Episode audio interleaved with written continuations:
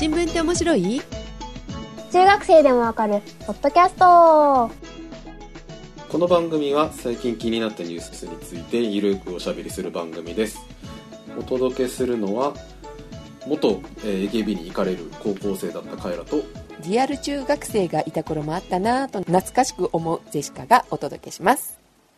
おはようございます。おはようございます。AKB に行かれる元高校生？元高校生。元高校生。元,、まあ、ど元がどこにかかるのかという話はありますけど、はい。ね、こんな話をしているのもとあるツイッターのリプライがきっかけであると。いうところでありますけど。はい。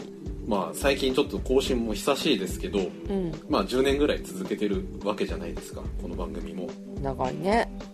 長いですね。まあウーテクも含めですけど。はい。にもかかわらず、うん。えー昨日ですかね、はい。えー10年来のリスナーだということが、えーまあ、ツイッター上で判明した方がいらっしゃったと。そうそう。今先ほどのね枕でリアル中学生がいた頃ってね、そのリアル中学生がの頃のさくらさん聞いてましたっていうね織人さんって方からツイッタ大人さん。ーはい。ありがとうございます。ありがとうございます。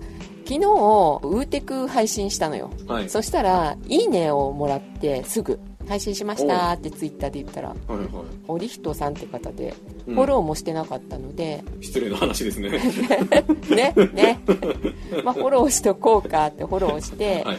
でたまたま「おやすみなさい」って書かれてたから私にじゃなくてはい。独り言でね、投稿されてたのであね。うん。うん、でリプライで、えっと「おやすみなさい」ってね送ったら「わあジェシカさんフォローありがとうございます」ってすぐ帰ってきて「さくらさんがリアル中学生だった当初からラジオ拝聴してます」ウーテクの最新回も聞くのが楽しみです」って返してこられて続けてえー、とカエラ君が行かれる高校生として入った入ってきたのが遠い昔のことなのですね、みたいな。ねえ遠い昔ですよ。高校生だったことがあったのねっていうね おじいちゃんだって若い頃はあったっていうことですよそれは、まあっていうのを今、はい。おっしゃっていただいてあ確かになんかそんなフレーズもあったなと。うんうん。いうのもあったのとですねその行かれる高校生だった10年ぐらい前でちょうど AKB が流行り始めてすごくメジャーになりつつあったなってきた頃だったんですね。だね。うんうん。時代的に前田敦子とかいたぐらいですよ、うんの頃ってすごいその行かれる高校生だったのでまあなんで怒ってたかっていうとそれはあの年のせいですねきっとね。え若かったから？若かったからすごいいろんなことにすごいこう反発をしてたりとかなんだろう自分のこだわりと世の中がこう噛み合ってないとすごいなんかイラついてたみたいなねそういう時期だったわけですよ。多感だったから。普通はアイドルにキャーキャー言う頃だよね高校生ってね。いや僕は宝塚っていうアイドルが好きだったんでそのああまあまあね方向性違うわね,、確かにうんそうそうただもうこっちとらもうもうなんていうんですか100年続いてるアイドルをしてるからすごいそのやっぱその矜持というかプライドがあったわけですよはい別に自分が頑張ってるわけじゃないけどうんでやっぱりその同世代の人たちがやっぱりその言う通りすごい AKB とかみんなキャーキャー言ってるわけですよ野郎どもはうんで何が AKB だとうんあんなあんな素人みたいなね女の子がなんかチャラチャラ踊りやがってみたいなそういう感じだったんですよ。うん。今の格好つきですよ皆さん。格好つき。ね。今別にそう思ってるわけじゃないですからねももう もう丸くなった。う丸くなった。大丈夫。あのやっぱね人の好きは尊重しないといけないと思いますよ あそう。うんただなんかその犬をいじめてるのが楽しいとかっていうのはそれは許せないですから。うん。うんそういうのはやっぱ徹底的にあの抗議しますけど。はい。まあ AKB とかまあ、まあね、あのまあ構造的に問題があると言われたら、まあ、そこはそれでちょっと言わないといけないところあるかなと思いますけどまあまあよしとしましょうよ。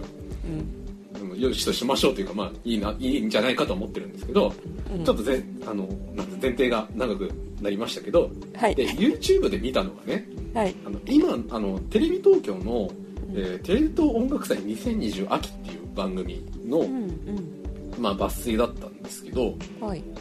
こちらがですねあの現役の AKB のメンバーとうん。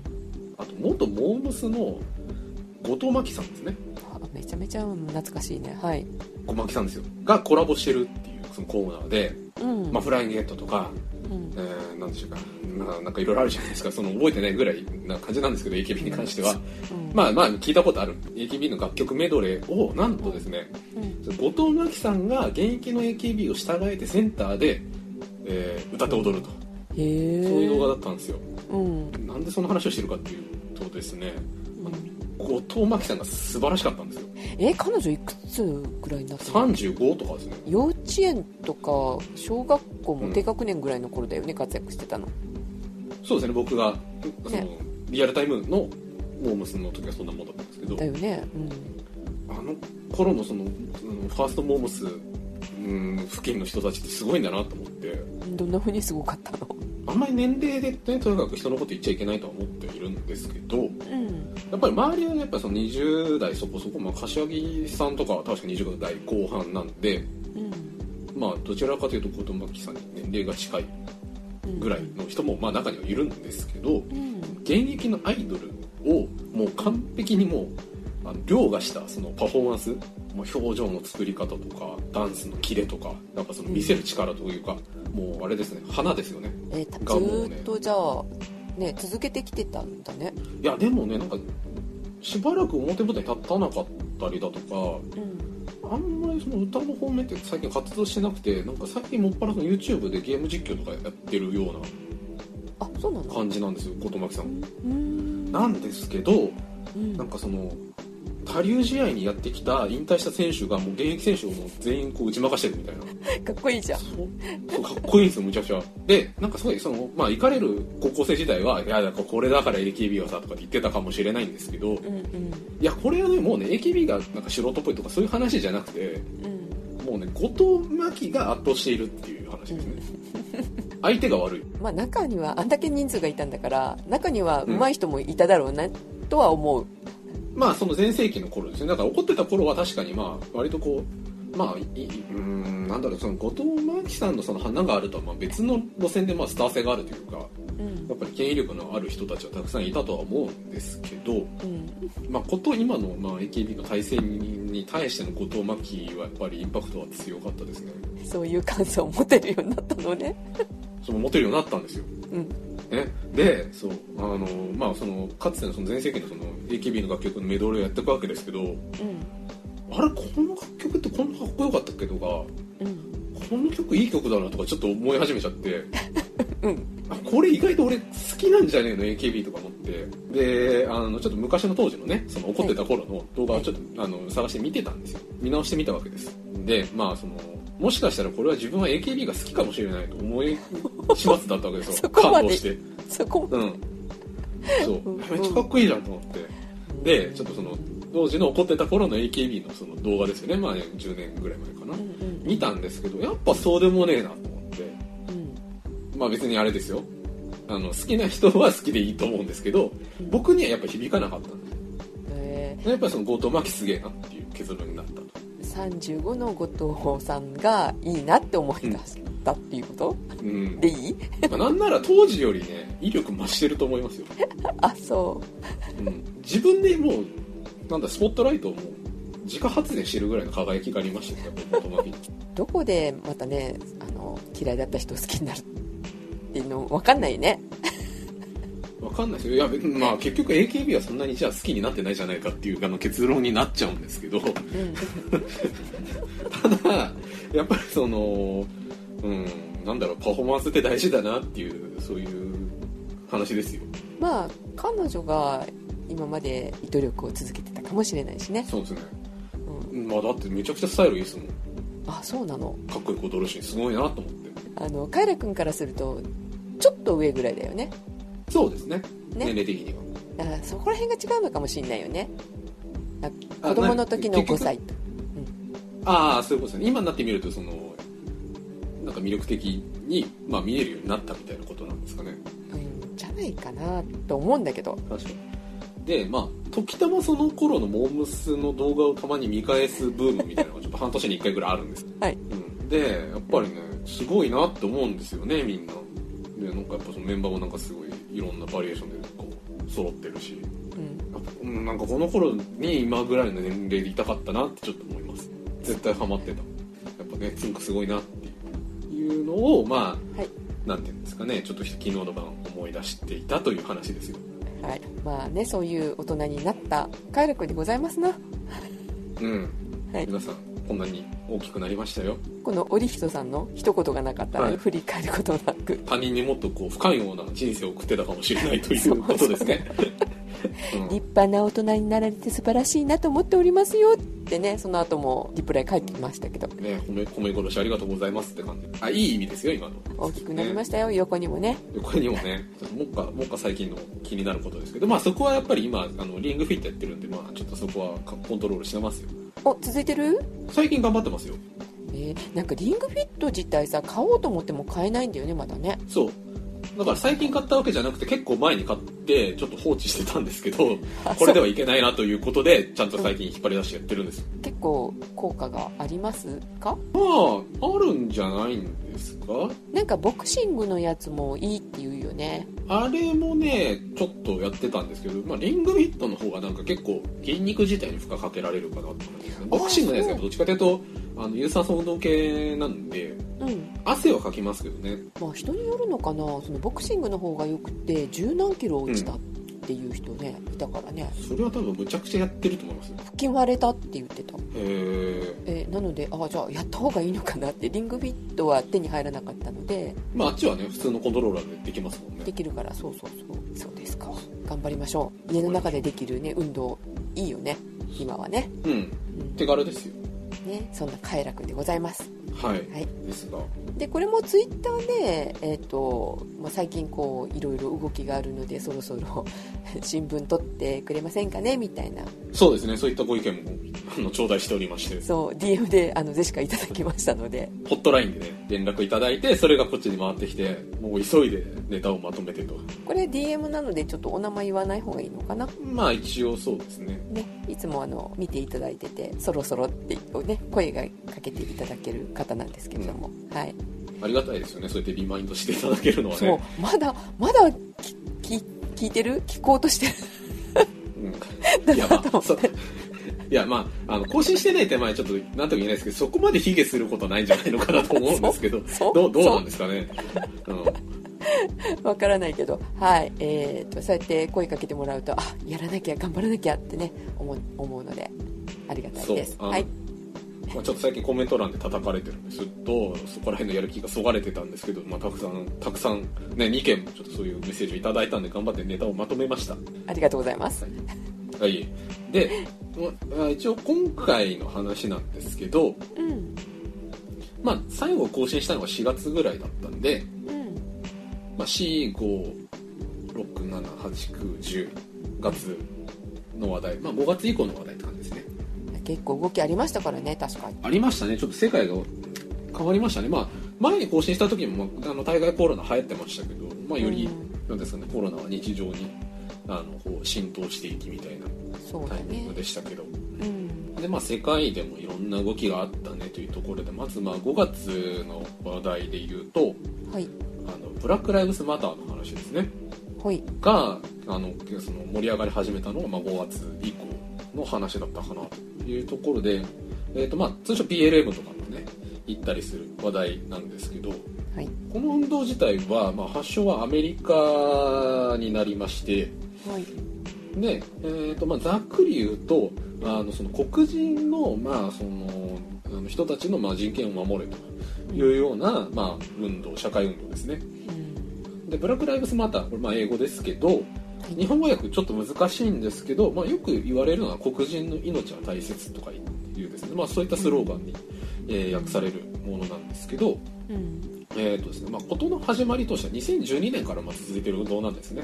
まあ、今までのこの差別をなくそうというのとどう違うのかしらね。そうです。まあ結局その公民権運動っていうのは、ね、その1960年代からそのキング牧師とかねあの辺の話ですよしっかり、まあ、ずっとそのあのアメリカにその奴隷制が敷かれてて、まあ、それが、えーまあ、なくなったもののっていうところであのいろいろその黒人の人権を、まああのなんですかね、獲得していくっていう流れはずっとあったんですけど、うん。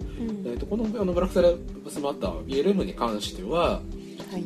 アメリカにおけるそのアフリカ系アメリカ人に対するその警察官の残虐な行為に対しての、まあ、抗議運動というまあ側面が、えー大きくてですね。うん事の始まりはその2012年2月に、うん。えーフロリダ州で、えートレボン・マーティンという、まあ、あの17歳の高校生の、えー人はですね地元の自警団の、まあ、ヒスパニック系の白人の人が、うん。えーまあ、こいつ怪しいという、まあ、あの理由であのその場所射殺してしまったと、なんかコンビニかなんかから帰る時だったらしいんですけどね。うんで、まあ、その後にえっ、とですね結局そのヒスパニック系の犯人あの白人の犯人が、はい。えーまあ、ちょっとよくしもうよく調べられずもせずにしばらく野放しになってたりだとか、うん。まあ、捕まったものの裁判で無罪判決が出たりっていうので、うん。えーとまあ、結局その黒人のそのなんていうんですかね、まあ、人権しか命を軽んじていると国は。うんというのがまあ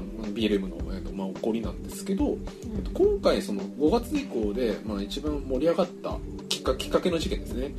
が、えー、と今年の5月にあのジョージ・フロイドっていう、まあ、こちらもそのアフリカ系のアメリカ人の、えー人なんですけどが、はいえー白人の警察官に、えーねまあ、偽のドル札をまあ使ったっていう、まあ、容疑がかかって、うん。まあ、手帳をかけられてこう地面にこうこうなんていうんですか押さえつけられた。うん。で、まあ、結局手錠もかけられてるんで、えーまあ、身動きできない状態なんですけど、まあ、にもかかわらずさらにそのあの膝頭でその首をずっと押さえつけてですね、うん。えーまあ、苦しいからあの話してくれっていうことを、まあ、ずっと言ってたんですけど、まあ、9分近く、まあ、その状態が続いて、えージョージ・フロイドうんさんを、まあ、死なせてしまったと、まあ、殺されたとですね、っていう事件をきっかけに、まあ、ここ数年でもこういったですねそのあの白人警官によるその黒人の、うん。えーまあ、被疑者というかですね、うん。えーまあ、中にはその全然関係ないのに射殺されてしまったような人っていうのもいるんですけど、うん。まあ、そういったことでそのすごい、えー、とアフリカ系の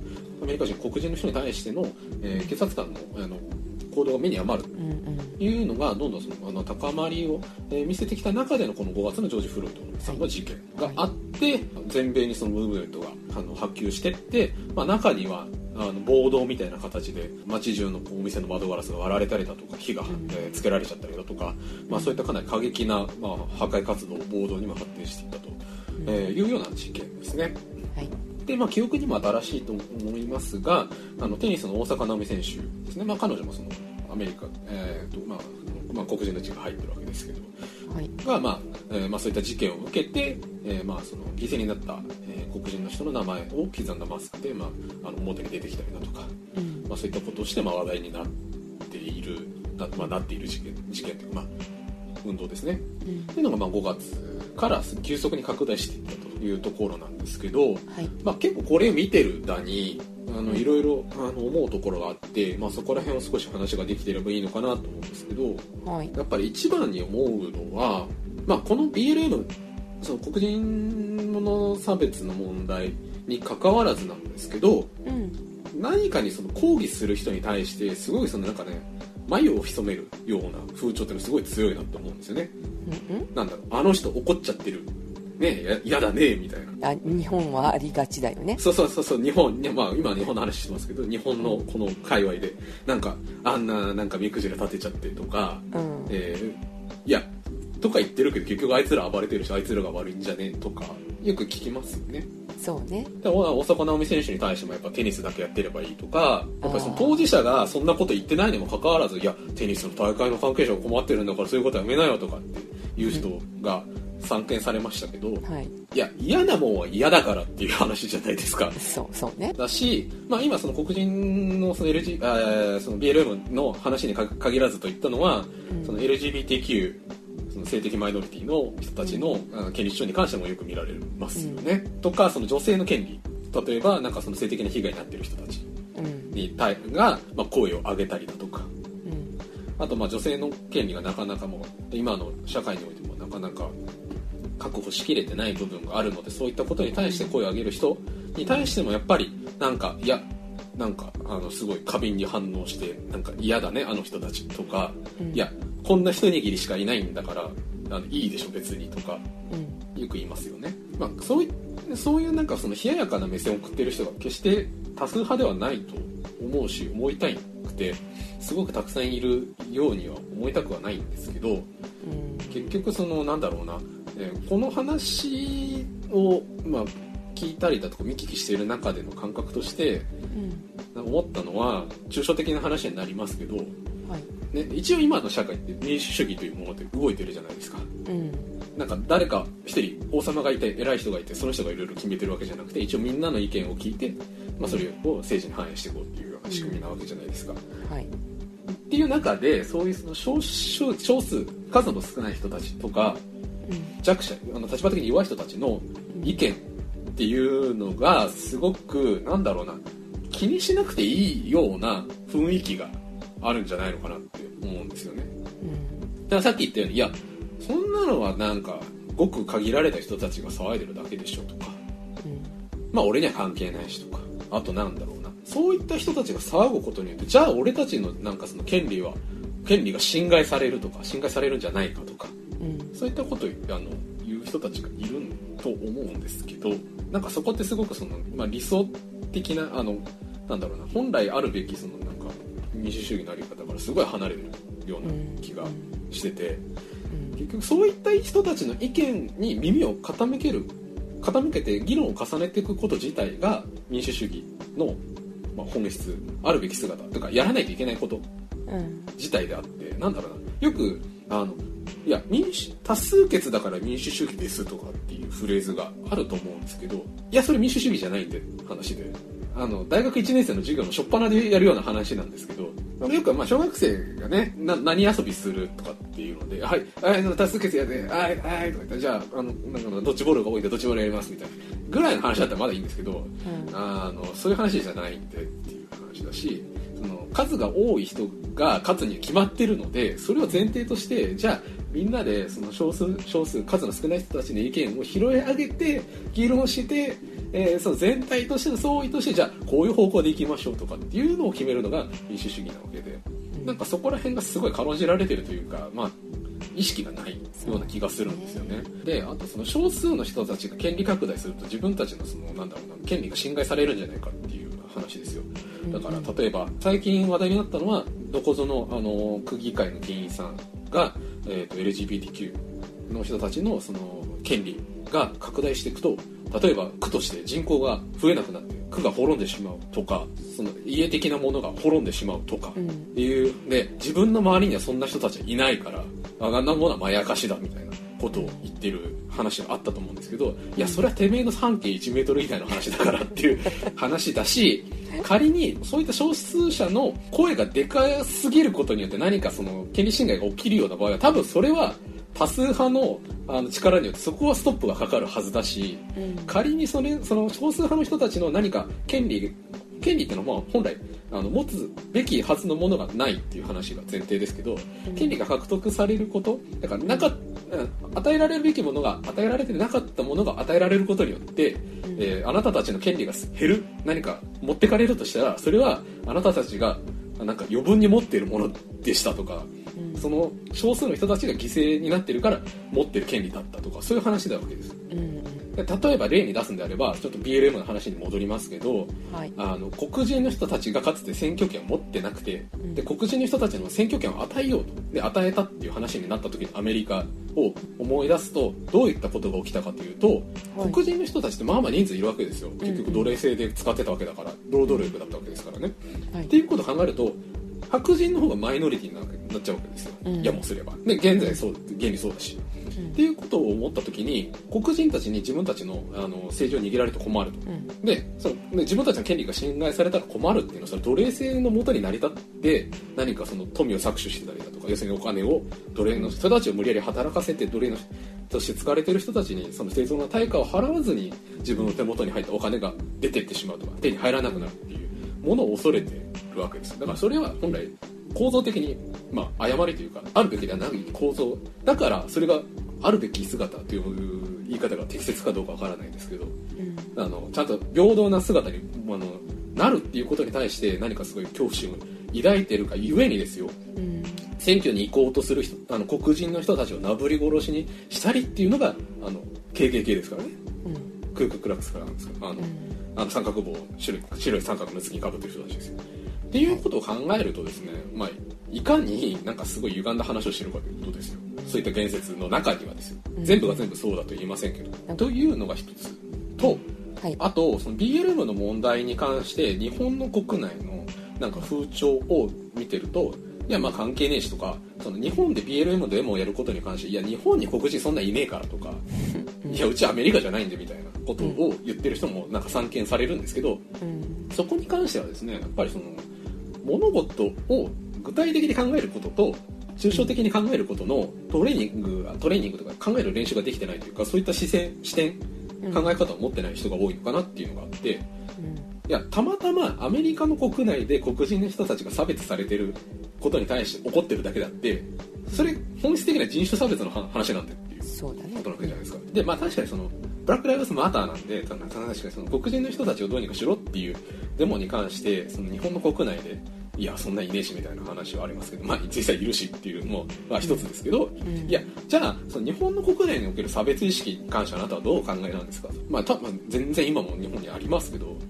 韓国朝鮮系の人たちとか中国人の人に対する、まあ、やっぱりその差別的な意識ってどうしてもありますよね。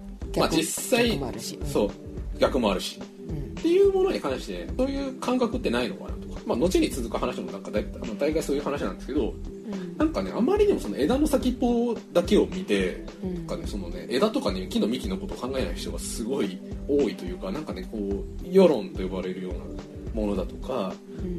まあ、報道に関してもそうだと思うんですけどすごいねなんかその先っぽだけを見てねなんかギャーギャー騒いでることが多いなってですよね。島国だからかしらねこれってね。うん、でも全然ね自分たち以外の民族の人っているから日本ってって思うんですよ。今年やったことの一つとして初めて沖縄に行ったっていうのがあるんですけど自分の中で。はい。で分かったのはこれはいわゆる日本ではないなっていうのがよく分かったんですよここは。えどういうふうに？沖縄。ちゃんとその日本の法律でうん。なんか日本円とか使えるし交通ルールも日本だし、うんまあ日本ではあるんですよそのネネーションですね国としての。うん。日本ではあるんですけど、うん。まやかしじゃないそのなんか実在としてはそのいわゆるそのその大和的な日本じゃない。なんかやっぱその、まあ琉球っていう国国というかなんか民民族の人たちなんだ。な、まあ、文化的なものもそうだしなんかなんか雰囲気とかうん。まあちろん文化もそうですよ。あの首里城みたいなの別に本心ないじゃないですか。うんだし言葉もね沖縄の方言って面白いですよね。わからないよね。わかんないじゃないですか、うん。おララジオとか聞いてると全然わかんないし、うん。すごい面白いなと思ったし。だってさねそれ考えたって全然違うでしょ。あの北海道の北海道でアイヌの人たちとかいるわけじゃないですか。うんねねなんかそれを指してうん日本はそのなんか建国以来なんか単一民族国家ですとかでしたとかっていうですねあのどこぞのあのおじいさんがいましたけど、お前の目は確かかっていうことですよね。ね なわけねえよって思うんですけど。肌の色だけをそう思っちゃってるのかもしれないよね。東洋人の一括り。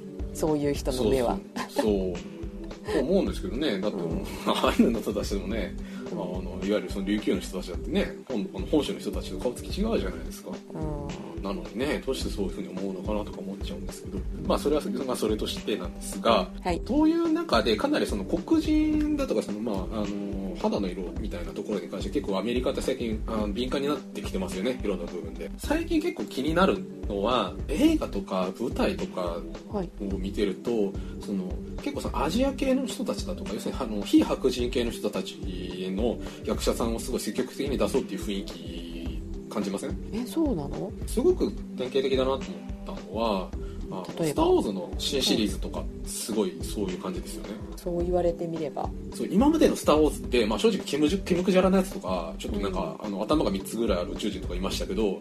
アジア人とかであんまりいなかったじゃないですか黒人とか。うんうんがまさにそのあの「スター・ウォーズ」の789ですよね。に関してはまあ主人公の一人がまあ黒人だったりだとか、まあ、主要キャラクターにそのアジア系の女性のキャラクターがいたりだとかっていうので、まあ、かなりその、えーまあ、いろんなその人種人種のあのバリエーションを増していこうっていうところはあるんですけど、うん。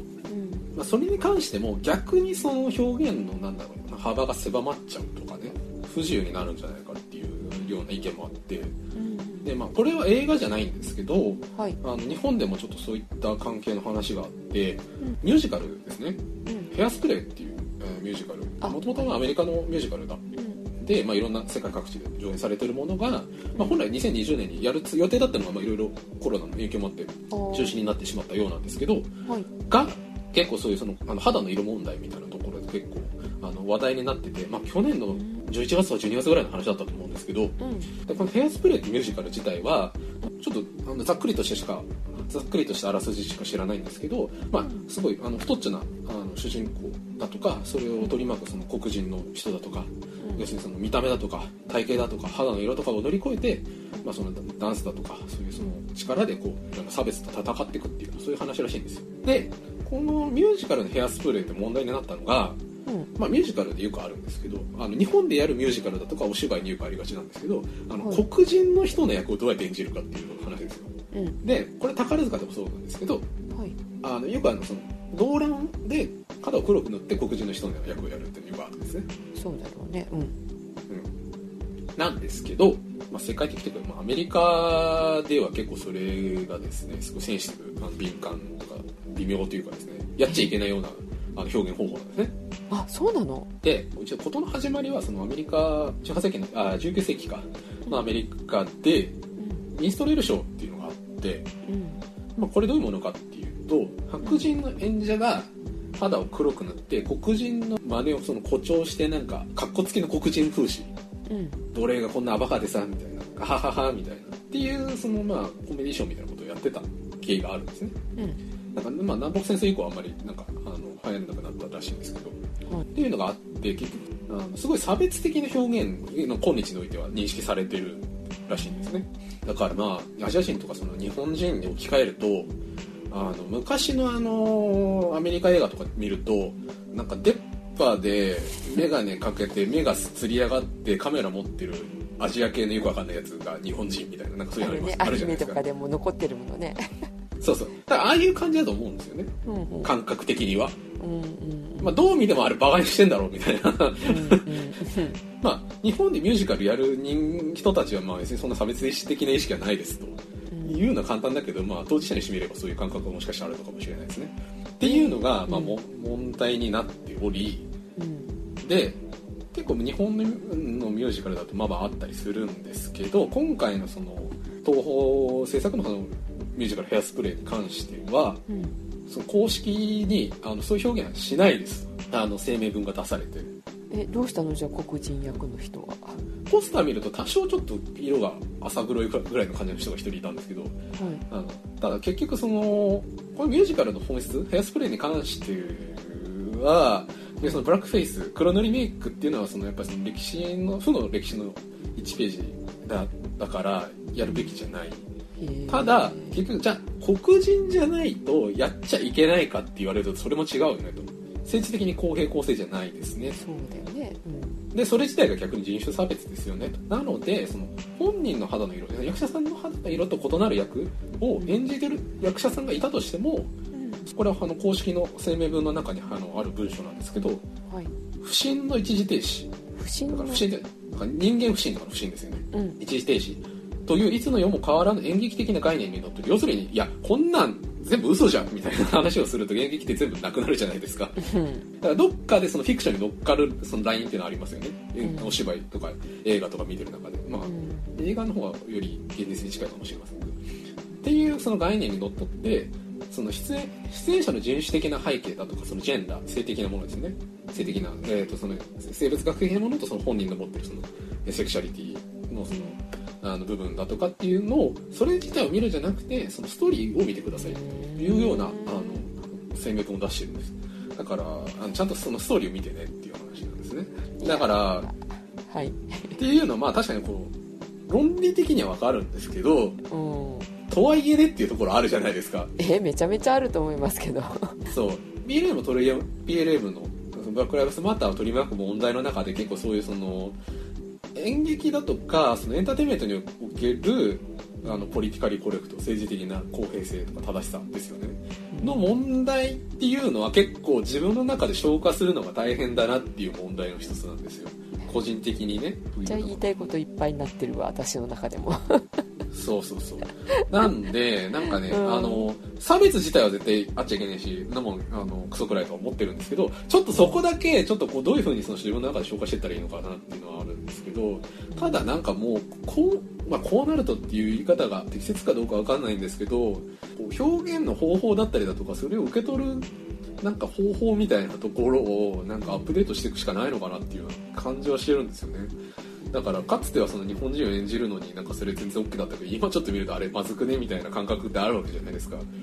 まあしかりやっぱりそれあれはないよなっていうラインをなんかこう、まあ、上げていくことによってなんかなんかなんだろうな表現の幅が狭まるような気がするんですけどなんかそれを狭まるっていう言い方をしていいのかなとかなんかそういうことを考えましたよ。ね本当は伝えたいことがストレートに伝わらなくてふわっとされたからなんか何見てるのか分かんなくなるって思っちゃう。そう。そんなことしてたら。そうそうそう。それかもうこのヘアスプレー自体をもうミュージカルとしてはやらないみたいなうん。ことになりそうだよね。あとあれ思い出したのはあのちびくろ3本思い出した。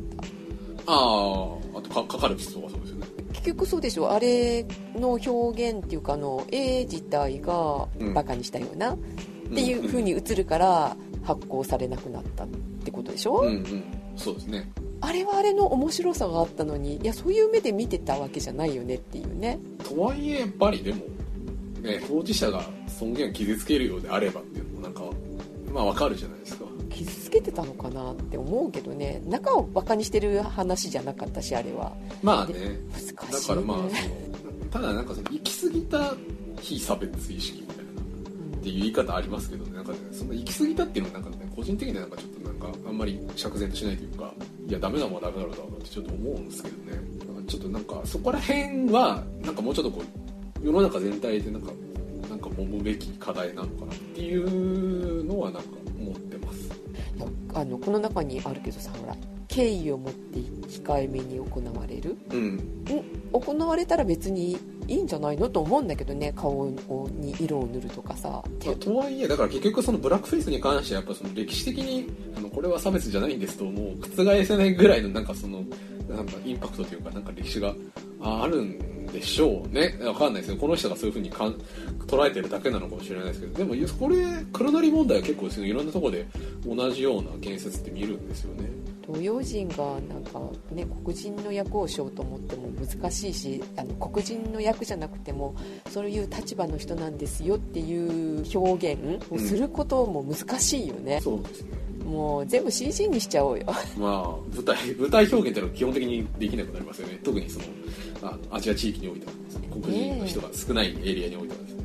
ね難しいですね。初音ミクちゃんみたいな。CG で。黒人の人を CG で作り上げるそう CG で作り上げて舞台に立たせたらいいんじゃない？まあ。で極端そんな感じだよね。っていうのはちょっとそれはそれでおかしいのでやっぱりその、うん。見る見る側と演じる側のそのコミュニケーションのその上書きをしていこうぜっていう話みたいですよねこれに関しては。なるほど。あと「スター・ウォーズ」もそうですよね。これは脚本の問題なんでその演者たちに罪はないんですけどうん。人種的なバリエーションを出そうとして明らかにストーリー上無理のある役がいっぱいいるみたいな っていうのは正直ねあの否めなかったので、逆に不憫ですよねそれは役者さんにとっても。だからそれはよく脚本サイドが考えるようにと。はい。振り回されてますね。スター・ウォーズが好きなだけにちょっと非常に憤慨している案件でございます。あの別に役者さんがいけないわけじゃないですこれは。はい。でも5月でした。じゃあ6月。はい。6月はですね、うん。えー、と香港で国家安全法案が可決されましたよという話です、でまあ、皆さんご存知のところが多いと思いますがもともと直近まで中国ですね、あのー一国二制度と呼ばれるですね制度を取ってまして、えーとちまあ、中国本土に関してはまあバリバリのその共産党いあの一党独裁のですね支配体制だったんですけど、えー香港に関してはちょっと特例な地域になってましてもともと香港はですねあの19世紀にですね、えー当時の清朝ですね、はい。が、えーイギリスと戦争、えーをした結果アヘン戦争を、えーした結果ですね。負けて香港を、まあ、植民地としてイギリスに割譲するというのをきっかけにですね1997年までイギリスの植民地だったんですね。うん。でイギリスはまあ民主主義国家ですからそれにのっとり、まあ、香港も、まあ、民主主義のエリアとして、まあ、存立してたんですけどはい。もともとの約束で、まあ、97年に1997年に、まあ、イギリスと中国に香港を返すという約束になっていたのでそれを返すことになったことをきっかけにですね、はい。その先ほど言ったその一国二制度と呼ばれる制度で、まあ、その従来のその民主主義的な、えー自由経済の香港を香港として内包しつつ、まあ、中国の,、まあ、国の一部になるというような形だったんですけど近年、まあ、いよいよ本腰入れてですね中国が、まあ、香港の、まあまあ、支配をまあ強めようと。要すの中国の本土のような行政の体系にしようと。いうのが進んでまして、まあ、それを強化する一環としてこの国家安全法というのが、まあえー可決されて、えー例えばですけど、まあ、国に対して批判的なことを言ったりだとかあの集会確かなんか 3, 3人か4人がなんか集まったらアウト。みたいなそうなんか集まってなんかそのデモ的なことをしようとしたら、えーしょっぴかれるとか、うんえーいうようなその中国の本国に近いような、まあ、統治の再生に、まあ、なりつつあると、まあ、なったというのでこれ厄介なのが中国というかあの香港にいない外国人も一応なんか法律的な適用の対象になったりとかですねいうのでかなり直近までその香港ではそのデモデモ活動というのでかなり学生たちが頑張って法案をとあの都市になる前ということでデモ活動を続けてたんですけど、まあ、結果的には法律がまあ可決されてしまいというところで、まあ、実際にこの法律を適用して、まあ、捕まっている、まあ、人もえー出てきてますよと。ね亡くなった人もいるよね。そうですね。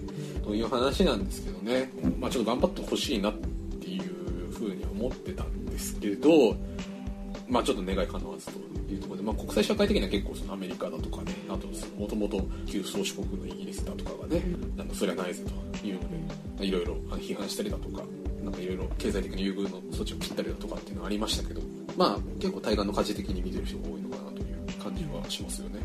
お隣なのに。そうそうそう。今すぐ日本がねそうななるかと言われたらまあならないと思いますけどうん国の権力みたいなものに対して割とみんなあの優しいなっていう感じがしますよね。優しいな。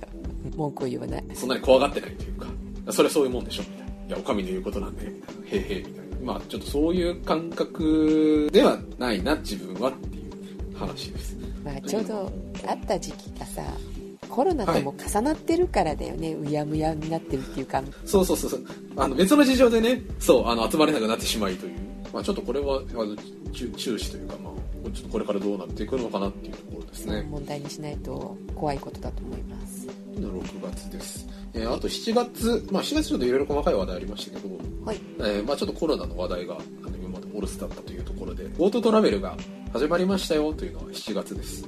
7月だったっけ？最近またわーわー言ってるから。そうそうそう。この時はね東京を外して、えーまあ、GoTo トラベルが始まりましたというので、まあ、その後、えー、と何でしたっけ、えー、と GoTo イートとか始まりましたけどこれ使いってなんかしやったりしました？してませんね。最初にだからこの言われた頃ってさもうコロナのもこともあったしなんかあんまり予約なかったらしいね。少なかったらしいよ。あそんなに件数がね。そう予算に対してほんの数パーセントみたいな感じしか入ってこなかったのだけど、今になってあの東京解禁になったからうん。すごい倍率になってるらしいけど 急に増えてなんかびっくりしてるらしいよ。20倍とか30倍とかになってるらしいからこの頃に比べて。人が増えて予約が増えてる。え行く予定はなかった？東まあ京解禁になって。はないっすね。ちょっとあのどっか行きたいなと思ってますけど。え使って？この GoTo トラベルを？あまあ GoTo トラベル使ってと思ってるんですけど。でもねあの思うんですけどうんまあこういう状況でずっとみんな我慢してるしてたわけじゃないですか。うん。行きたきゃ行くよって。思いません？こういうキャンペーンがなくてもね。うんそうそうそう。だからなんかちょっといまいちなんかまあもちろんなんか経済的に効果あるんでしょうけどご飯も食いに行きたきゃ行くよ。みたいな GoTo イートね。GoTo イートもあれだったでしょ？もん問題がいろいろあったよね。ああなんか永遠になんかあの飯が食えるとかっていう話ですよね。ねなるべくその安い金額の使あのだけ使ってどんどんその。そうお金貯めていくじゃないけど戻りが大,、貯めていうん、戻りが大きいから。やっと今昼食は500円。うん。500円以上かな。で500円戻ってくるのかな。でうん。昼食じゃなかったら、えー、と1000円。うん。1000円以上使わないとダメみたいな。戻ってこないみたいな。うん。ことになってきて。でちょっと落ち着きましたけど。いまいちなんかよくわからない人が多いと思う。GoTo イートもどうやって使うの？みたいなそう。何のポイントで戻ってくるのかがわかんないっていう人も多いと思う、うん。ねうん。T ポイントで戻る時もあるしなんかそこのサイトのポイントで戻ってくる時もあるしでしょあれ。うん。よくわかんないですけどね。あと静岡に関しましては静岡県がやってるやつと商工会がやってるやつとかがあるの、あ県内は県内でいろいろそういうそう県ごとになんかいろんシな、うん、地方自治体がやってるんだと思うよで8000円で、えー、と1万円分の、えー、と食券もらえるみたいな。へえ。えっとないカイラ君のところらへんはなんかそういうの？GoTo イーまあ、ぶっちゃけちょっと気にしていないという話はあるんですけど。そっかそっか。今今からっていう感じだからな。あの静岡も今からって感じだけど。うん。でもその食券みたいのをあの持ってても使えるお店と使えないお店とかがあるから。あれですよなんかそれにこう参加しないと使えたり使えなかったり。そうそうそう。だからよく考えて買わないと困ったことになるみたいよ。あ買ったはものの使えねえじゃんみたいな。そう。使えなかったからといって戻ってくるわけでもないからまあん。寄付みたいになっちゃうよね。そうですねだからお年寄りは無理だねこれって思って。お年寄りはまああんまり出歩かない方がいいんじゃないかという話も別にありますけど、まあ、とはいえですね。仕組みが難しいなと思ってます。な感じですかね。GoTo トラベルはい。GoTo イートは。はい。ねあの動きがどうなるかというところもありますが。はい。はいえー、と続いてがですね、えーとまあ、8月9月の話です。大きいのがありましたね8月。一大事件がありましたね。8月は、まあえー、と安倍晋三、まあ、もう元首相ですね。うん。前首相が、えーまあえー総理辞めますということを発表したのがまあ8月ですね、えーこの第2次安倍内閣はですね2012年の12月の29日が最初ですね。でからまあこの、えー2020年の、9月の何日でしたっけ？なんでまああの史上最長の総理のね任期期間であったと。この番組をしてでもですね一番そのいや首相がって言った時にはこの安倍首相だった、まあ、期間が長かった。えカル君高校の時だっけ？大学入ってからじゃなかったあ大学だったっけ？あそうだ大学入ってからだ。ょそう2012年。あそうだそうだ。うんで第4次えまあえ第4次だったんですね。直近のが2020年の9月の16日までか。長かったから結構ね外交も、はい。ねいろいろされてたので惜しまれてましたよね辞められた時。そうですね。あのトランプなんか随分あのなんか寂しそうにしてましたけど。ね なんかなんか知り合いみたいに話したけど全然知らないんだけどな。まあいいや。えー、ねえ。はいなんでまあちょっとここら辺のまあここら辺と言ったら失礼ですが、まあ、安倍内閣のまあ総括というか、まあ、こんなだったねっていう話をちょっとしようかなって思うんですけど。どうよどうよアベノミクスはどうだったよってねねそうそうそうでまあ個人的にはですねうん。細かいことは捨てますけど、まあ、ちょっとよくも悪くもまあ身近な存在だったというところがありまして、はい。まあ、ちょっとか彼の経歴に関わるところではあるんですけど、まあよく言うと親近感があるということですかね。そうですねはいはい。いうのが一つ。はいあとまあアベノミクスっていうところがやっぱりいろんな人にとってはうん一番大きな関わりですよね。うんまあ効果があったのかなかったのかっていうところはあのいろんな経済学者がとしてあの意見が分かれるところではあるんですけどはいまあ良かったという人はなんか多いような気はしますが一方で格差が広がりみたいなところもまあ多分にあったのかなというところですね。あと、まあ、先ほど出てきたその外交的なところはなんか割と定評があるというのがまあ評判みたいですね。各国の指導者とまあうまいことコミュニケーションを取れたとかいうところはあるんですけど、はい。まあ見るだになんかなんていうんですかねこうなんか人の機嫌を損ねないようになんかしてるような感じはありますよね一緒にゴルフ行ったりとか社交性社交性がある人当たりがいい。たくさんお買い物したりとか。うん。人当たりがいいとか。まあ確かにまあちょっとなんか憎めないような見た目はしてるじゃないですか。そうね。なんか全然その政治手腕に関しての話がないような気がするんですけど。あのでも見た目とか大事だからねやっぱりね。そうそう大事ですよ。やっぱり人あの人と人ですからね、うん。まあ、大事なところだと思うんですけど、まあはい。あのアメ対アメリカ対ロシアに対してはまあいろいろこうなアプローチ。まあちょっと結果を残したかと言われるとうん。まあこれは事実として言えるのかなっていうところに関して言うとなんか具体的なことはなかったような気はしますね、まあ、もちろん TPP まとめたりとかってありました。けど、じゃあ実際ロシアとなんかその平和条約を結めたかっていうとそういうわけじゃないですしね。まあ三角でが外交は頑張ったのかなっていうところなんですけど個人的にはい。思うところなんですがはい。行かれるかな？行かれる元高校生としてはこれを言いたい。あのね、はい。説明をしなくても物事をうやむやにできる前例を量産したっていう えどんなことがある？いやもうマイケルいたまがないじゃないですか。例えば？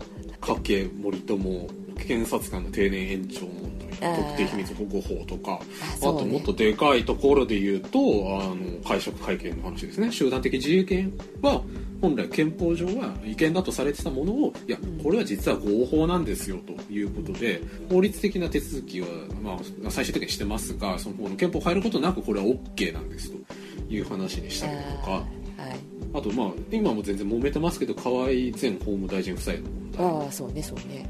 そう首相の名前が出てきたりしてるけどいやそう関係ないっすみたいなお話になってたりだとか。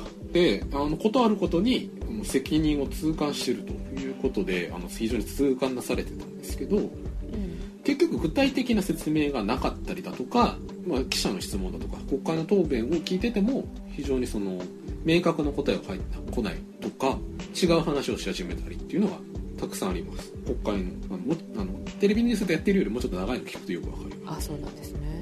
でなんだろうな批判ばっかりじゃないかとかいやうん。結局この左翼がとかって話にもなりかねないんですけどうん。どうひいき目に見てもあの答弁を聞いてる限りはうん。言い方が悪いかもしれないですけど信用はできない。うん。コミュニケーションとして成立してないっていう印象が非常に強いで。す同じような問題で安倍さんの発言ではないんですけどちょっと後にその話はするのでこんなイメージです。の後で話をしますが。はい。とかあとこれはまあ直接自分が見てるわけじゃないんであれですけどあのい。ろいろ報道を見てるとかなりその記者クラブ囲い込み化を進めたりだと要するに内閣の記者クラブ。あの記者クラブ要するにその記者会みたいなのに入ってないと官房長官の会見とかであの質問の件がなかなか回ってこなかったりとかってあるんですけどうん結局そこをこう囲い込みすると自分の伝えたいことを伝えたいように報道に伝えさせることができる。その代わりに例えば、まあ、実際にこういうやり取りがあったか分かりませんけどいやこれからちょっと検査で入院するからさみたいな話が聞こえてきたりするわけですよ。うん。とかね。あと NHK が報あの速報を打ったりとかっていうのもあれもなんか不思議な話じゃないですか。うんそうね。午後になんか会見で辞めるらしいっていうのがいきなりポンって出ましたけどあれはなんで知ってるのとかうんうん。そういう話ですよ。とかあとそのなんかいろいろその順番に総理が出演するあのテレビに出演するのをなんかこうなんかいろいろあのなんかなんか自由競争化させたりだとかあのそういうのありましたし。うん。っていうところがあってちょっと細かいことを挙げるとマイケルにとまがないですがはい。難しい言い方をすると法の支配だとかですね立憲主義というものをないがしろにしてくれたと、えー、分かりやすく言うとあのルールを守らないっていうことです。あのルールを守らずにいろんな物事を進め進めてもいいという前例を作っちゃった。はい。すなわち人の人のさじ加減で黒を白にしたりすることができるようになるとかですね。という人だったと思います。はい。でまあその安倍内閣を、まあ、引き継いだのが菅内閣ですね、い今の総理大臣でございます。で基本的にはその安倍内閣の路線を引き継ぎますよということで、まあ、誕生したのが菅内閣。菅さんの印象はどうですかゼシカさん的には。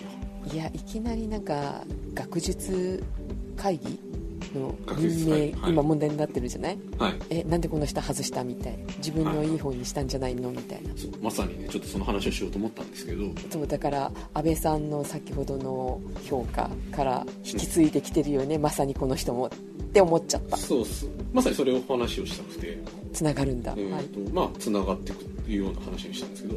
はい。今の話日本学術会議でのですか、ね、あの指名をあの任命をあの拒否したうん総理大臣が任命を拒否したという話なんですけど日本学術会議ってあんまりそのなんか普段なんか生きててあの気にしたことがなかったんですけど、うん。まあ、一応こういうその組織がですねありましてあこういう言い方すると分かりやすいなと思ったらその国立のアカデミーですと。なんか王立アカデミーとかって聞くじゃないですか。なんかイギリスとかだと。うんうん。まあ、そういうそういうものの並びで結局その日本の行政の組織一組織として学者科学者が集まっていろいろその行政だとか科学の行政だったりだとか産業に関していろいろその、まあ、提言をしてあのこういうことしたらいいんじゃないとかこういうのが問題だからこういうことした方がいいよとかっていうのをいろいろ提案していくような組織なんですね。うん。そんな機関があったんだっていうのは正直なところではあったんですけど。はい。で原子力研究三原則を提言したりだとかっていうのがあの一応この学術研究会議っていうのが戦あの戦前あったんですけど、えー戦後に、まあ、日本学術会議という形で、まあ、GHQ の影響下でそういった独立した学者のまあ、組織を作りましょうと。うん。で、まあ、一応よく言われるのはその結局その政府の、まあ、息がすごく強くかかってるとその政府に都合のいいことしか言わなくなったりだとか言わされちゃったりするのでうん。学者のその集まりとして行政の一組織としては組み立てはするんだけど任命する総理大臣としてはノータッチですと。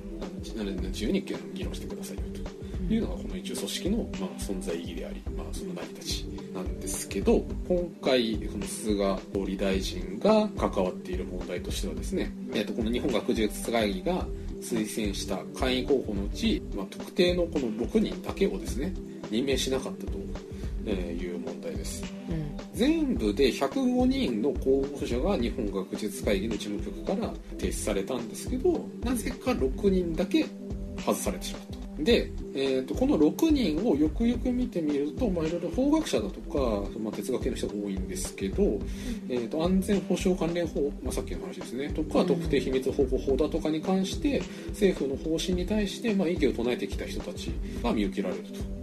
うん。で、まあ、先ほどゼシカさんがおっしゃった通り結局盾つくやつだけ任命しないんですかみたいな話ですよね。ね。でまあその話が出てきてから、まあ、ずっと、まあ、菅総理大臣あの答えてくれなかったんですがはい。あのこの質問に関して、えー答え始めたのがこの10月の頭なんですがこれはですねまた不思議なあの理由を言ってるんですけどこの任命拒否した理由に関して、まあ、内閣記者会のインタビューで学術会議の総合的俯瞰的な活動を確保する観点から判断したと説明した。とこれな何を総合的に俯瞰的に考えて、えー確保するために判断したんですかと。なんでこの具体的な理由を教えてくださいって、まあ、一応記者団が、まあ、というあのちゃんと突っ込んだ。質問してるんですけど、えーこの野党総合的俯瞰的な活動を確保する観点からですとしか繰り返さなかったと。うんで挙句ですねその後つい先ですけど菅総理大臣がさらにですねといやもともとこれ99人のリストだったんですよと。ほいやそれ105人っていうのはちょっと知らないですねって 言い始めたんですねいやだって判断したんじゃないのって話なんですけどいや見てないんだよなんですけど内閣府の担当者はいやあの総理大臣には105人のうち99人を任命する考え方についてはあの決裁までに説明をしましたよと。うん。いや見てんじゃんっていう話でまだちょっと結論が出てないんですよ。なんですけどね。この学術会議の問題も結構いろんな課題というか論点が含まれててはい。まず絶対組み違えてはいけないというかごちゃ混ぜにしてはいけないところに関しては、はい。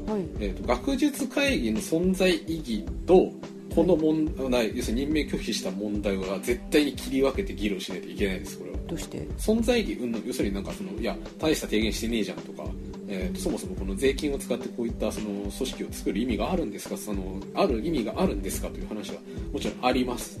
うん。でこれはあのそれで議論すべき問題だとは思うんですけどよくよく考えてくださいね、学術会議の推薦者を、ね、の任命する動向っていうのは法律で内閣総理大臣が任命するっていうことは書かれてるんですけど拒否できるとは書いてないんですね。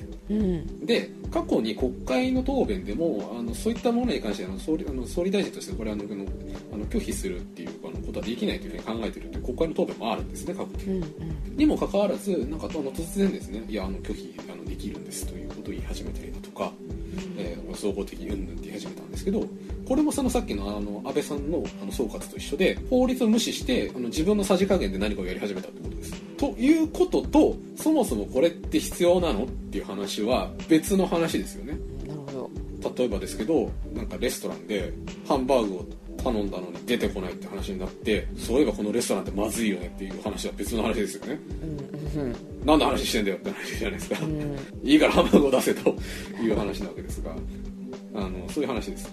なので結構その行政改革の一環として、えー、とこの学術会議にもしっかりメスを入れていきますみたいな話をあのし始めている、えーところがあるんですがそれはそれとしてでそもそもこの任命を拒否した理由に関しては明確な回答要するにこういう根拠があってこういう判断のもとに外しましたとか、うん。そういう話はで、まあ出てきてないわけです現在において。うん。にもかかわらずその次の話をするのは早計だしこれ混ぜてはいけない話なわけです。確かにそうですね。これもなんかよく見える話なんですけどいやでもそもそもだって活動自体になんかいろいろなんか問題点というかなんかいや本当に役に立ってんのとかすごい偏りがあるんじゃないのとか。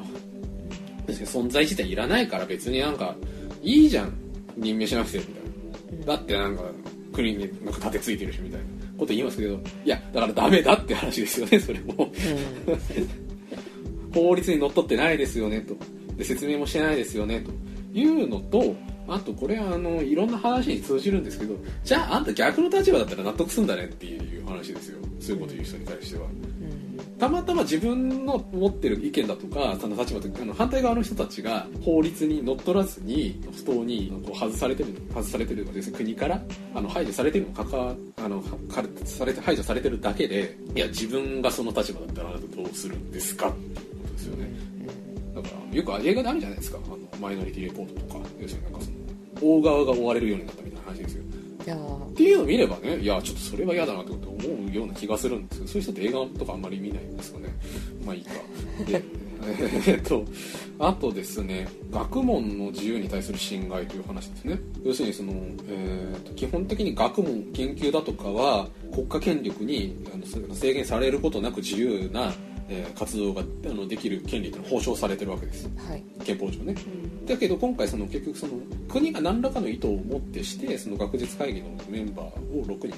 ああ妨害みたいなもんだね確かに。だから学問のしあの自由に対す対してのその侵害ですよね。いうあの結構話も出ててまあそんな通りだと思うんですけどそういったことに関してもいやだって別になんかそれで飯食ってるわけじゃないんだしその大学で勉強の研究できてればいいじゃんとかっていう人もいるんですがこれ今言った通りなんですけどいや確かに大学でその自分の研究ができてるだできてると思いますけどいやでも国がそういう形で干渉してますよねと。いやその時点で本来できるはずのことができなかったわけですよねと。だからそれ立派なその学問の自由に対する侵害ですよねと。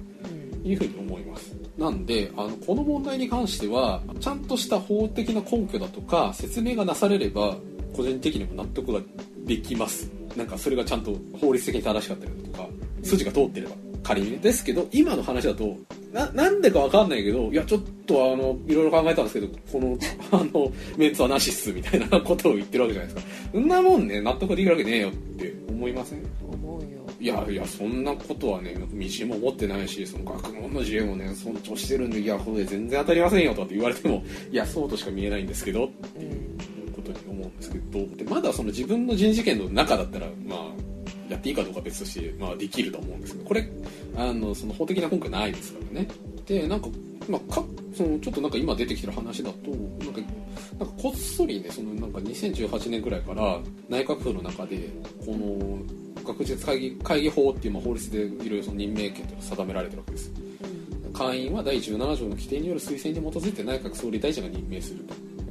いうのが書いてあるんですけどこれに関してその2018年の内閣府の文書では首相に推薦の通りの任命すべき義務があるとまでは言えないとかっていうその会見ああの見解ですね。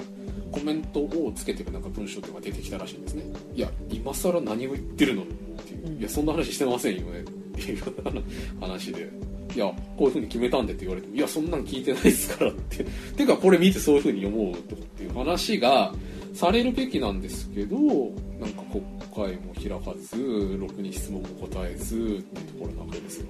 まあ閉会中審査とかねやってますけどちゃんと開けると思うんですけどね国会が。なんか人事じゃなくなってきてるよねあの中国の問題香港の問題とかさ似たようなもんじゃんこれって、あのうん。ね事の大きさが外から見て小さいか大きいかぐらいな感じだろうけどさ。そうでも実際これ大きい問題だよねって日本の中で見てれば、具体的に考えるのか抽象的に考えるのかって話ですけど、うん、いやこれ構造的には結構近いよね。そう。あの議論をそらすとかですねあのうやむやにするっていうのはですねここ10年くらいでかなり進んじゃってるっていうことなので常にそこの風向きは敏感でやりたいとかあと忘れないようにしないとやばいよね前問題にしたよね秘密保護法の時とかもそんなのと一緒だよね。話にはしてますけど、うんそう。やっぱりその正しい正しさというのはですねあの法律のみに与えられるのであって人が決めることではないというなんかすごく当たり前なこと言ってますけどいやえー日本の学術会議とか別にいらねえからいいじゃんとかって思うけどいやお前がいるとかいらないとかじゃなくて拒否していいかどうかは法律だからそれが許されるんだったらお前中世に逆戻りしろお前王様の機嫌でお前殺されてもいいんだなことを言うとなんかまた偏ってるとかね極端なことわれそうですけど。この番組の最初の方で話したことにつながるよね。そうですね。少数者とか弱者の意見はみたいな、そうそうそう。長いものに巻かれろっていいじゃん。みたいな。あの日本はねそういう傾向が強いような気がするので。うやむやにならないようにしなきゃねこの。映そうですね。なので結論としてはですね大して好きでもなさそうなパンケーキを美味しそうに食べてパンケーキ好きなんだよねっていう人には気をつけようと。そういう話です。画なるほどそういう話だったんだ。そういう話なんですこれ。はい。ちなみに僕はパンケーキは好きですよ、はい、ということで、えーお届けしましたのはカエラと。ジェシカでした。ではまた次回。はい。次回いってらっしゃい。いってらっしゃい。は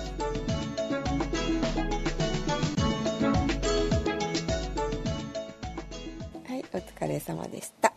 お疲れ様でした。行かれる高校生の魂を取り戻した感じで。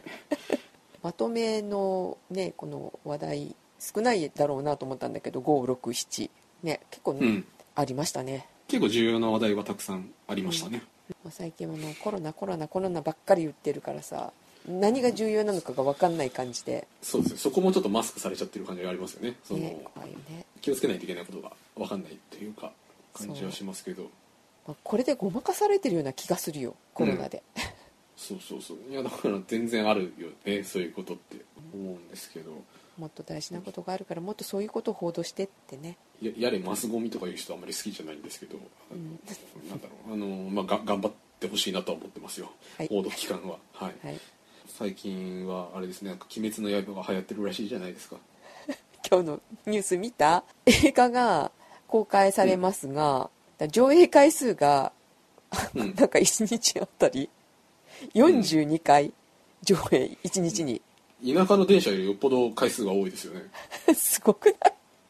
どうやってするの？この東宝シネマズ新宿？だからあの東宝の歌舞伎町のあのシネコンのなスクリーン化をこう時間ずらして何回も回すんでしょうね。えーそうしないとこなせないぐらいに人が集まる。コロナ大丈夫？まあ映画館基本的に換気いいしみんなマスクしてるしそんなわちゃわちゃ喋んないしっていうので、まあ、リスクは低いとは言われてますけどね。であと席開けるんかな多分。だだから42回とかなってんじゃない、結局そのまあもともと人気コンテンツでお客さんがたくさん来るけどうん、席数減らしててなかなか回数を打たないとそのお客さんを収容しきれないとかそういう話なのかもしれませんね。いや今映画館割とガラガラ状態じゃん。そうですね。なのにこの42回すごい。ちょっと尋常ではないですよね。てか、まあ、映画に限らずですけどこの「鬼滅」はすごい流行ってますね。いや急にじゃない？これだって何年前だっけ？アニメで出てきたのは。えっと漫画かな？もともとは、1年ぐらい前からなんか話が上がってましたよね。うん、私もだん前に見たような気がするんだけどさ、うん。なんか今年になってまた火ついたよねっていう。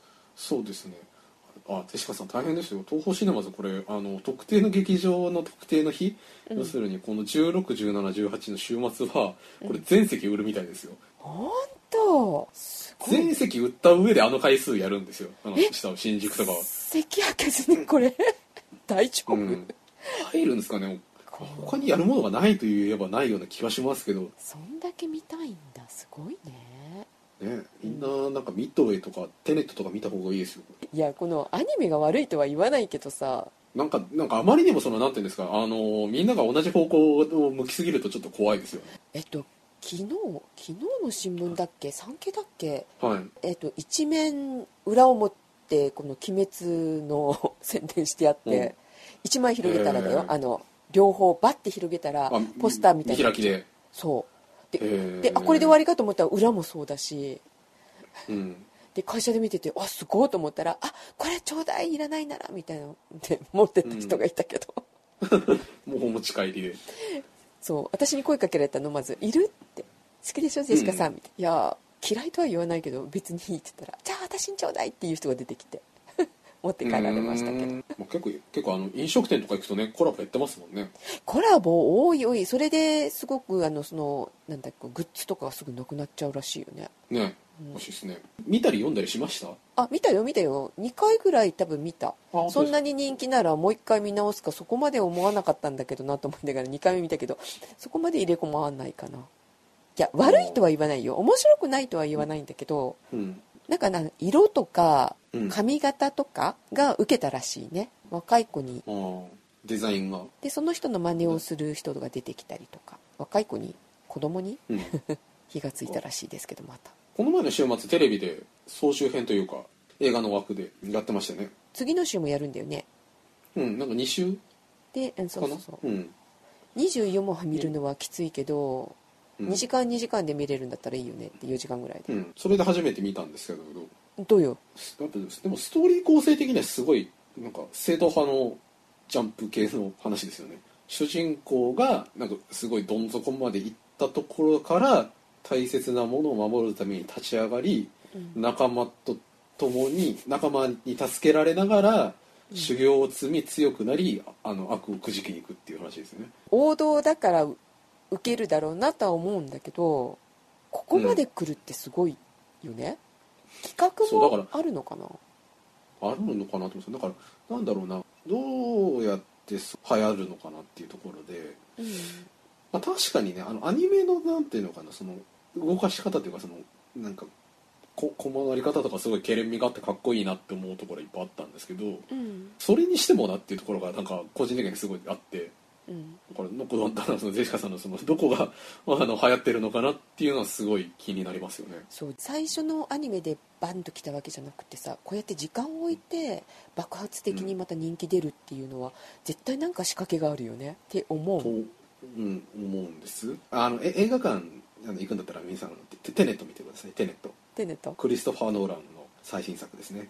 うん、なんだっけあのダンケルクとかあとあのバットマンとかあ撮ってた人ですね。あざっくりどんな話？あざっくりどんな話かっていうとねえっとねスパイアクションですね。うん。まあなんかとあるあの秘密を追うエージェントがいろんなことで巻き込まれていくっていうのが話なんですけどうん。あの一個すごい特殊なあのなんていうんですかね仕掛けがあってあるあるですね。はい。ある装置を使うとあの時間を巻き戻せるっていうあの仕掛けがあるんですね。あそ SF なの？それ。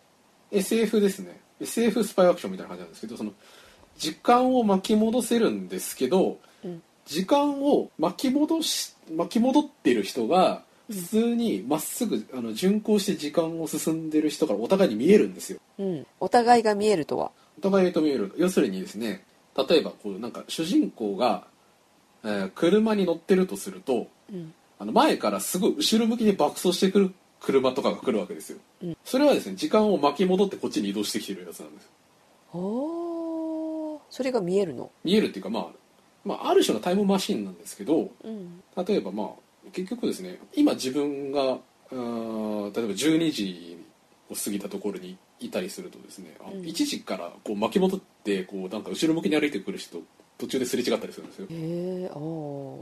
でその仕掛けを使った話がずっと続いていくのでうん「バック・テザ・フューチャー」とか「時をかける少女」をなんか1000倍ぐらい難しくしたような話になるんですよ。下着だ下着。下着。あまあ下着みたいな話なんで。でもねパラレルワールドではないんですよ。世界線はないのね。そう。世界線1個しかないんです。うん。だからなんか時間を巻き戻ったりして、うん。なんかその時間を逆行してくるやつと銃撃戦とか殴り合いとかしないといけないんですよ。コメディ？いやだからすごい難しいんですよ見てて。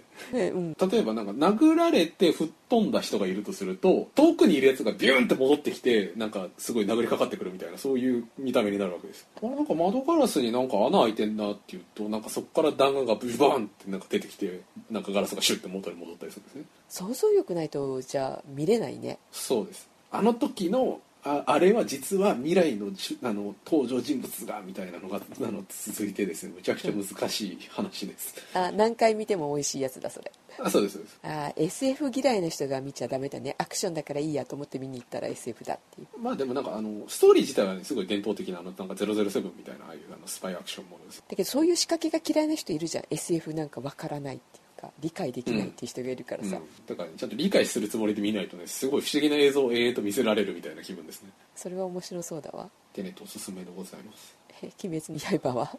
おすすめじゃない。鬼滅の刃はまあいいんじゃないですかね。あいやほらだってあのほら AKB にも俺怒らないから。そうだね。丸くなったものね。そうですよ。ほらねなんて大人になったんでしょうというところでね皆さんあの皆さんが好きなエンターテインメントを楽しまれたら いかがでしょうか？そう秋アニメもたくさんねやってますからね、そうですね、うん。今期は割といいのがいろいろあるわよ。ああおそ松さんもね第3期ですか。えー、鷹の爪とかも。あ鷹の爪も。デリバリーワンティー。デリバリーワンティー？日清がねちょっと頑張ってあの、うん。若返りを図ってるっていうか あ若い人にも受けるようにフロッグマンにっていうか鷹の爪にうん。頼むの CM を。おおなるほど。デリバリーワンティーわかる？手間一丁ですか。よくわかったね。一丁ワンティーって呼ぶその素晴らしさ。俺よく分かったな、会社の人に言ったら分かんなかったよ何言ってんの？何言ってんのゼシカさん、うん。みたいな。まあ普通そうなりますよね。デリバリーワンティー。毎日のように言ってるわ今。食べたくなるわよあなたもデリバリーワンティー。ちょっとなんか今ごめんなさい。ちょっとなんかそれが分かったことに関してすごいもう、ま、満足です さすが。鷹の爪をね好きな人にはもうたまらないですからよろしくお願いします。はい。はい、はい、そんな感じで。ね。はい。はい、ではじゃあ近いうちに。はい、年末までに。また次回。はい。はい。おやすみなさい。おやすみなさい